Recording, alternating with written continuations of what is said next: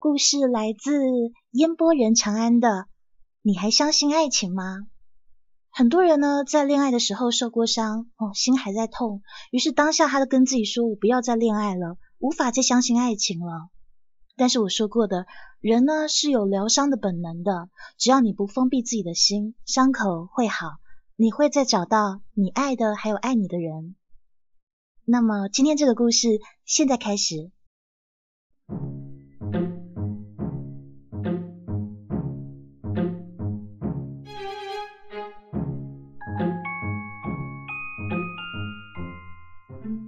二零一三年，许露给我打电话，我又分手了。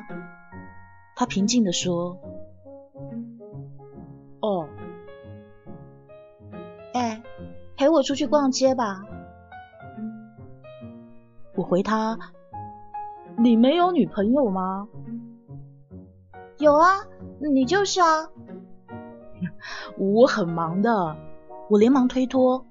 结果许露又平静的说：“十块钱一小时，现金，去不去？”“去去去，当然去啊！我收东西啊，五分钟后滚出门。”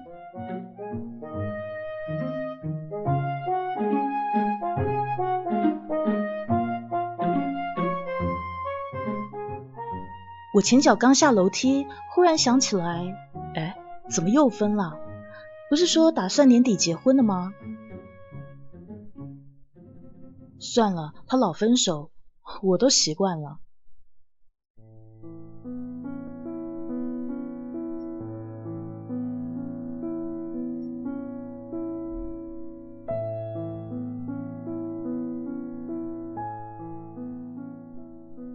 我和许露上大学的时候认识的，那个时候她就已经在谈恋爱，她的男友又高又帅，有没有钱不知道，反正穿得很光鲜。在我们屁都不懂的时候，这个大哥啊就知道出门要喷香水。他们两个人一度感情很好，甚至打算毕业就领证。那段时间，许露每天都很开心。直到毕业前，男孩的前女友回来找他了。于是，男孩和许露在大马路上对峙。许露说：“把我给你买的戒指还我。”然后他把那戒指用力的扔向滚滚车流。当天晚上他就后悔了，拉着我们一群人给他找戒指。还好是凌晨呢，路上基本没有车。可是我们找了很久也没有找到。许露坐在路边，一句话都没有说，就是不肯离开。那是他第一次分手。后来他毕业，找了工作，又谈了一次恋爱。这次的男朋友各方面都不错，体贴可靠，更没有前女友这可怕的物种。他们两人谈恋爱一年多。已经准备订婚，说好十一长假的时候要见见双方家长。结果那之前半年，男方所在的公司意外倒闭，他没了工作，整个人变得非常消沉。投出去的简历大多都没有回音，有回音的他瞧不上，于是他开始没日没夜的打游戏。许露劝他说：“不管是什么工作，可以先做做看嘛，不然到时见家长的话不好说。”男方冷笑说：“真他妈麻烦。”他消失了整整一个月，许露给他打十几个电话，不接就再打。男方发来短信说。我们分开吧。那是许露第二次分手。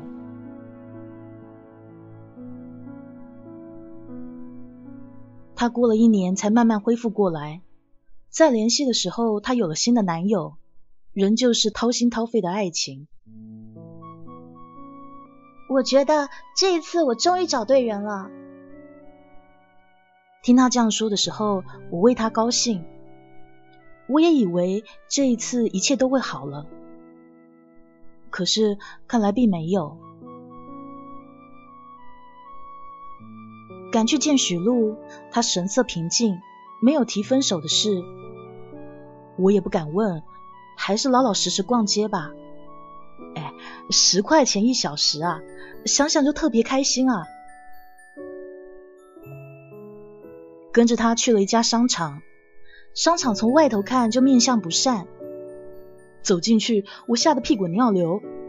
T 恤五千块钱一件，裤子两万块一条，大衣大衣的价钱都不敢看啊。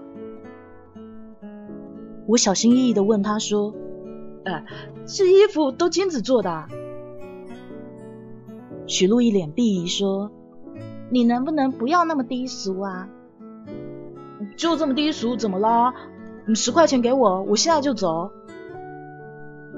他没理我，自顾自的试衣服，一副轻车熟路的样子，连价钱都不看。两根指头捏起来，扫一眼，他轻轻说了一句：“版型不好。”然后放下。一个小时内，我陪他转了五家店，看了七八套衣服，一件都没有买。而店员居然还恭送他出门。终于有机会喘口气，于是我问他：“哎，你怎么光看都不买啊？”许露眨眨眼睛，好像这个问题问的很奇怪。他说：“因为买不起啊。”我心想：买不起就去平民一点的地方逛嘛。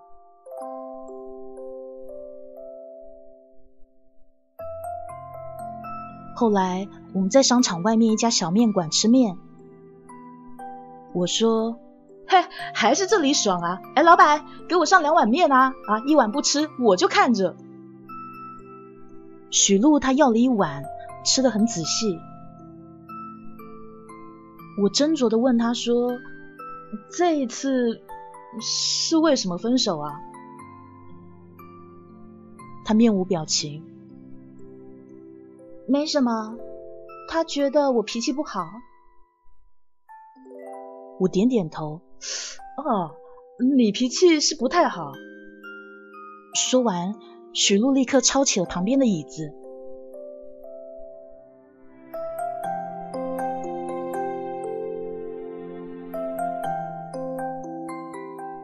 好不容易劝他把椅子放下，我又问他说：“就因为这个吗？”算是吧。有段时间我们老是吵架，吵到砸东西那一种，也说不上到底为什么，就觉得和他在一起好像跟刚开始的感觉不一样了。他刚开始追我的时候不是这样的，可后来他什么都不管，守着电视可以看一晚上。我加班回家想和他好好说说话，根本不理。哪怕问我一句晚上吃饭了也好嘛。许露摇摇头，又说：“人可以变得那么快吗？刚开始的时候那么好，不到一年就变成这样。吵的次数变多了，他就说我脾气差，没有耐心，还说他朋友的女朋友都比我温柔。我一生气就提了分手。”他就说好，我听了不知道该如何回应。其实我也在想，会不会是我的问题啊？我瞥了一眼他旁边的椅子，咽了下口水。还好吧。许露沉默了一会儿，我正打算拿起另一碗面，可他忽然说。我不会再相信爱情了。于是我的手停在半空中。我看明白了，每一个人都说爱我，都说没有我不行，最后还不是都走了？我一直以为只有爱情可以让两个人天长地久，现在看根本就不是。我想，我还是随便找个人嫁了吧。唉，他叹了口气，又说：“买房买车，办个装模作样的婚礼，领个证，生个孩子，一辈子也照样过呗。”我看看他，不知道该说什么好。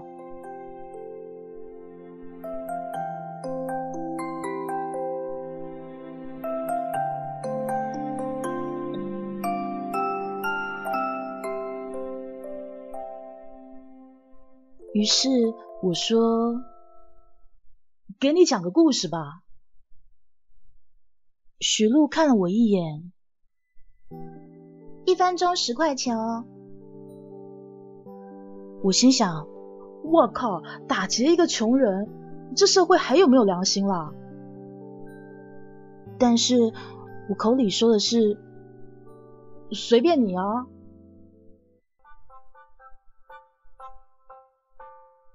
于是我起头。从前呢，有一只兔子，它打断我，我不喜欢兔子。好好好，换个开头。从前呢，有一只狗，我不喜欢狗。好，我再换。从前呢，有一只熊，我几乎要掀桌子了。这只熊呢，长得不好看，但也不丑，还很年轻的时候，他就想，我这一生只需要一次真正的爱情就够了。但是你说他怎么知道遇上的到底是不是真心爱他的呢？于是啊，这只熊就把自己的心分成了两半。他想，如果第一次错了，我还有另一次付出的机会啊。后来，他真的遇上特别喜欢的人，那是一只长颈鹿。他觉得，哇，长颈鹿好帅啊，又高又瘦，而且看得很远，经常给他说一些远方的小故事。长颈鹿也说喜欢他，说他长得漂亮。他们在高高的树下拥抱、接吻。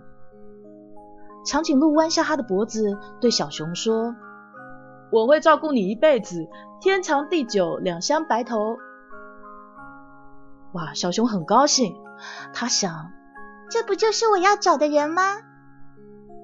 于是小熊拿出自己一半的心，放在长颈鹿手里。他还想给长颈鹿更好的，于是他就穿过森林，找最甜的蜂蜜，自己舍不得吃，全留给他。长颈鹿天天吃蜂蜜，也很高兴。他还说：“我要长胖啦，蜂蜜真好吃啊！”但是过了几个月，长颈鹿忽然对小熊冷淡了。有一天，他牵了一只梅花鹿过来。他说：“我不喜欢你啦，你看梅花鹿比你漂亮多啦，大长腿又瘦，我要跟它在一起。”小熊慌了，他说：“我去拿蜜给你吃吧。”长颈鹿摇摇头：“我真的不喜欢你啦，你不适合我。你看你身上连花纹都没有。”小熊还是说：“我去拿蜜给你吃吧。”我根本不喜欢吃蜂蜜啊！我是长颈鹿，吃叶子的，蜂蜜一点都不好吃。小熊还是说：“我还是去拿蜂蜜给你吃吧。”他真的又去找蜂蜜了。天黑下来了，他在树林里走得遍体鳞伤，还在心里想：“蜂蜜是我可以给你最好的东西啦，等着我，我拿蜜给你吃。可是你为什么突然不喜欢吃蜂蜜了呢？”你以前明明吃的那么开心，我要走很多很多的路这样子我是不是就会变瘦了？你看我身上的皮都划破了，留下伤疤，那么我也有花纹啦。我给了你一半的心，你不要丢下我好不好？小熊想着，跌跌撞撞的走。不要丢下我，不要丢下我好不好？可是等他带蜂蜜回来的时候，长颈鹿已经不在了。于是他呆呆站在原地，站了很久。哼。许鹿哼了一声，好无聊的故事哦。哎，你等我说完嘛。后来呢，小熊也没有等到长颈鹿，他就等啊等的，直到找来的蜂蜜都慢慢的流到地上，被蚂蚁舔得干干净净。蚂蚁们一边舔，还一边交流说：“哎，这些蜂蜜渗水了吧？都不粘嘴。”而且蜂蜜不是甜的吗？这个怎么那么咸啊？再后来，小熊离开这个地方，他去了一个更大的森林。这个森林里面的动物比以前多的更多，但是小熊很小心，他想，我只剩下一半的真心了，一定要找到合适的人才可以给出去。他去找水喝，森林里有一条大河，动物们都在下游喝水，大伙挤来挤去。小熊刚排到一个位置，一不小心就被别人给抢走了。这个时候，一只豹子过来，赶走了一群小动物，指着河水对他说：“你在这里喝吧。”小熊一边喝着水，心里面想：豹子好体贴啊！豹子还带他认识整个森林，给他找住的地方，有什么好吃的都给他留一份。小熊一点点被感动了，于是他问说：“豹子，你喜欢我吗？”豹子点点头，他说：“喜欢。”可是我不敢喜欢你呢，我的心只剩下一半了。于是豹子捧他的心仔细看，然后又说：“我会好好保护你的，以后我就是你的另一半。”小熊笑了，他把剩下那一半交给了豹子。他们在森林里并肩走，一起找食物。一起吃饭，熊吃蜂蜜，豹子吃肉。他们还一起去河边喝水，一起坐在小树洞里睡觉。下大雨，他们四处跑都没有躲雨的地方，淋得浑身湿透的，还边跑边笑，对对方做鬼脸。小熊想：好幸福呀，这样也许真的一辈子了吧。但是过了一年，他们开始吵架了。不知道是为了什么，也许是因为树洞太小，豹子打不过老虎，找不到更大的树洞；也许是因为河水变脏了，豹子抢不过狼群，没有办法去上游喝水；也许就是因为小熊觉得没有了刚认识时的感觉。也许什么都不为，总之他们常吵架。一吵架，豹子就变得心烦气躁，好几天不跟小熊说话。小熊说：“你该练一练肌肉啊，我们一起练好不好？把老虎打趴下，把狼群赶走，一起去喝干净的水。”豹子说：“你废话真多哎。”于是又开始新一轮的吵架。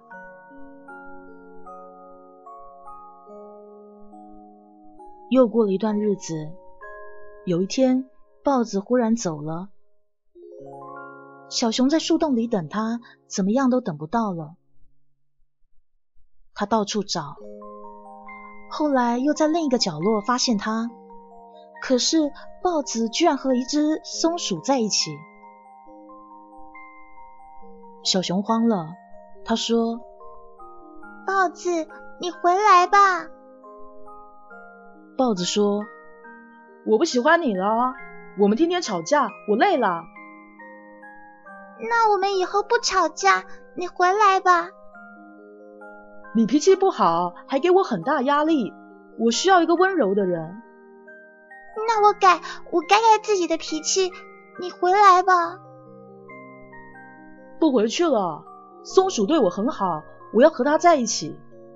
他说我是他第一个喜欢上的人。你看，他给了我一整颗心呢。小熊说不出话，他想说。我有半个心给了长颈鹿啦，可是我对你也是真心的嘛。他说的是，豹子，你回来吧，我不给你压力，你不用练肌肉的，我可以继续住那小树洞，我也可以喝下游的河水，你回来吧。可是豹子还是走了，跟松鼠一起走了。小熊想哭，但是哭不出来。他想，原来眼泪是从心里出来的，心没有了，眼泪也没有了。他想，唉，我还是去找蜂蜜吧。但是森林太黑了，我自己不敢去。你能不能和我一起去啊？你说要做我另一半的，我不任性，不和你吵架了，可不可以回来和我一起去呢？他不知道该怎么做，天天在森林里走，有的时候可以找到蜂蜜，却一口都吃不下，蜂蜜又顺着他的手流下来。地上的蚂蚁兴高采烈的吃了一口，结果张嘴就骂街：“他换了一个森林，怎么蜂蜜还是他妈咸的？”讲到这，许露默默的看着我，筷子拿在手里一动不动。他低声问：“说完了？”“还没。”我喝口水，继续说。这样子又过了很长一段时间，小熊一直是一个人啊。他想，我已经没有心了，再也不可能爱上别人了。他周围的母熊都找到自己的伴侣，看上去都非常幸福。小熊想，不如随便找一只老虎算了，老虎有力气。跟他在一起，可以抢到很大的树洞，可以喝到干净的水，而且听说老虎不需要真心。但是他没有去找老虎，他只是这样想，而他还在等。又有一天，他忽然发现有一只猴子试图接近他。那猴子偷偷摘水果放在他的树洞里，他没发现，结果做了一屁股果汁。那只猴子趁深夜去河流上游取水给他喝，用叶子装着，结果在路上全漏掉了。猴子还在他头顶的树上跳舞给他看，结果脚滑没站住，摔个鼻青脸肿。小熊想，这猴子真笨呐。他问猴子说：“哎，你是不是喜欢我？”猴子脸红的跟他的屁股一样。猴子说：“哦，喜欢。”小熊说：“可是我不是大长腿啊。你是熊，要什么长腿啊？我脾气不好。没关系，我脾气好啊。我不能喜欢你，我没有心了。我要找一只老虎，老虎有大树洞，两个一起住也不会挤。猴子说：“我也有树洞啊，给你造的，还没有造好，我带你去看。”小熊想了想，跟着他去看。猴子真的在造树洞。猴子很笨，树洞造的很丑，但是很整洁，还开了窗户。这窗户朝东，早上太阳一出来就可以照到你。我睡在树上，所以这树洞是你的。以后你也不用去找水喝了。这树洞里面有新鲜的地下水，在家可以喝个饱，喝一碗倒一碗。小熊冷笑说：“那要是我带别人回来树洞住呢？”猴子一愣，过了半刻说：“给你的。”就是你的了吧？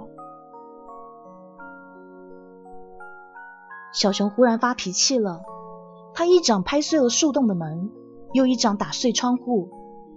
他大声的说：“你为什么要对我这么好？我又不会喜欢你。反正你们都是一样，不是喜欢大长腿，就是喜欢小清新。你将来一定也会离开我，我为什么要相信你？”每个人都说喜欢我，都说爱我，可是都走了，都走了。说着说着，他伤心的哭起来，然后一面哭把树洞拆个稀巴烂，又哭着走开，留下猴子在背后愣愣的看着他。小熊心想：虽然很对不起，但是算了吧。明天我就去找老虎。晚上的时候，他听到森林里有砰砰的响声，好像谁在敲木头。小熊忍不住出去看，就看到猴子背着他，在那个白天被他打碎的树洞里拼命的忙活。猴子也看见他了，笑着对他说。就快好了，我快把树洞修好了。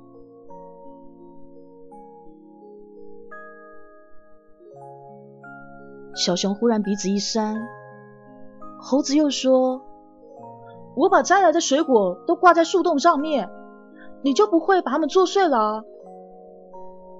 你是不是不喜欢地下水啊？我打算去练肌肉，以后就可以和别人一起抢上游的水喝了。”小熊看到他旁边还有一本书，书名写着《你最需要的肌肉训练法》。于是小熊的鼻子又一酸。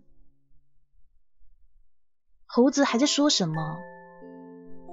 小熊从背后抱住了他。猴子，和我一起去一个地方吧。猴子点点头。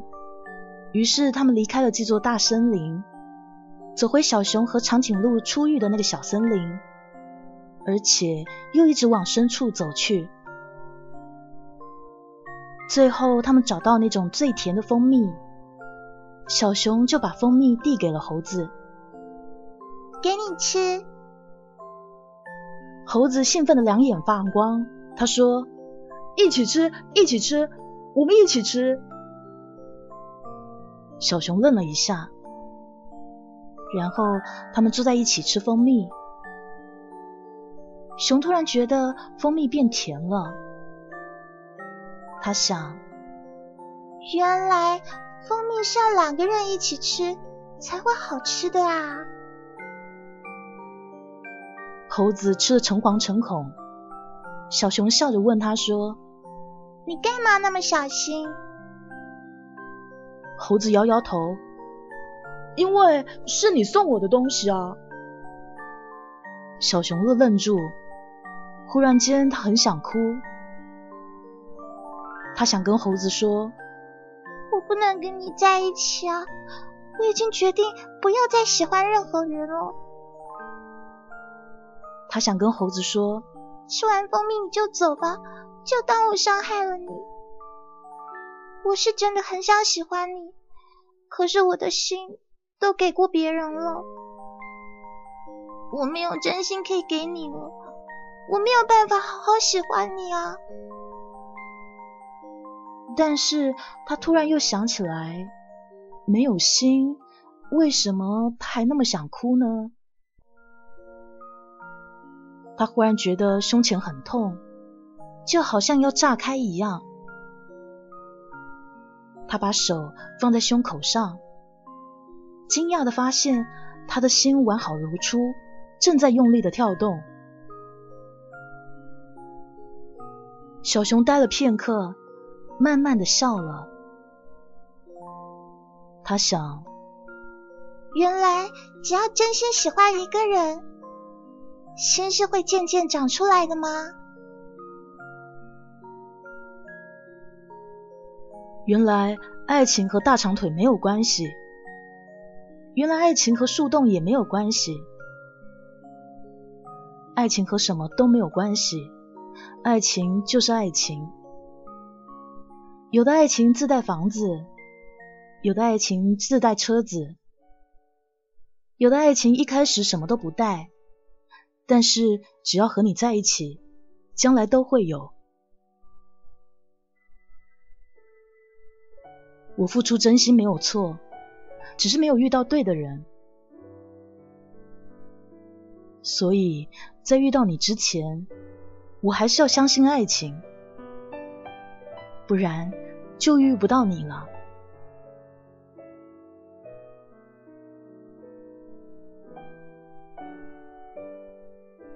讲完了，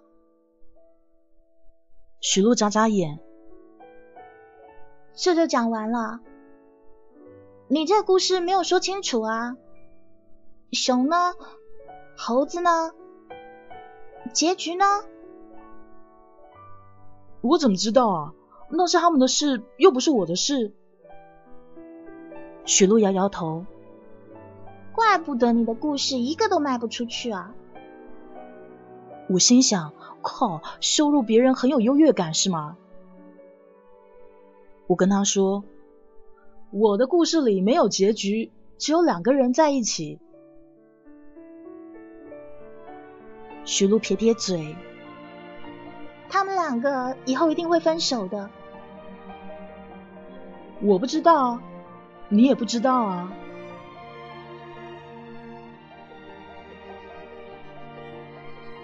徐璐拿过筷子，轻轻的拨着碗里的面，一言不发。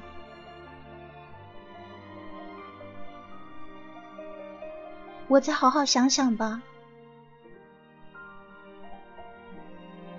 嗯，你想明白之前，能不能先把饭钱给结啦？我说完，许露又抄起了椅子。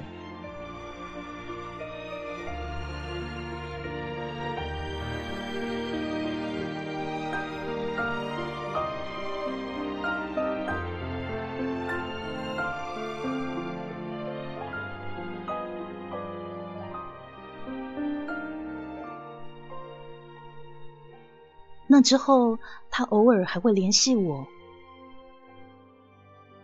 我每次都兴高采烈的和他聊天，然后假装不经意的说：“哎，上回说好的一小时十块钱，你还没有付给我啊？”他假装没有看到。哎，这个社会果然没有良心了。一年以后，他突然传给我一张照片。是合影，一男一女在照片里笑靥如花，看上去无比开心。我什么都没有问，把手机放到一旁。过了一会儿，许璐又发来一句讯息，他写：“谢谢你之前说过的话。哎，我说过什么话了吗？哎呀，我只不过是讲了个故事而已，对不对啊？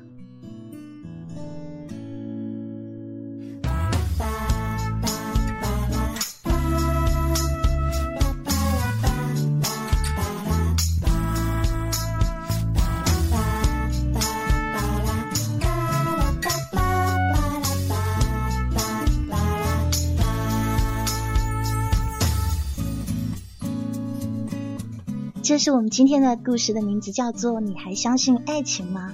我们在爱的过程都会受伤，但是受伤不代表你失去了爱的能力。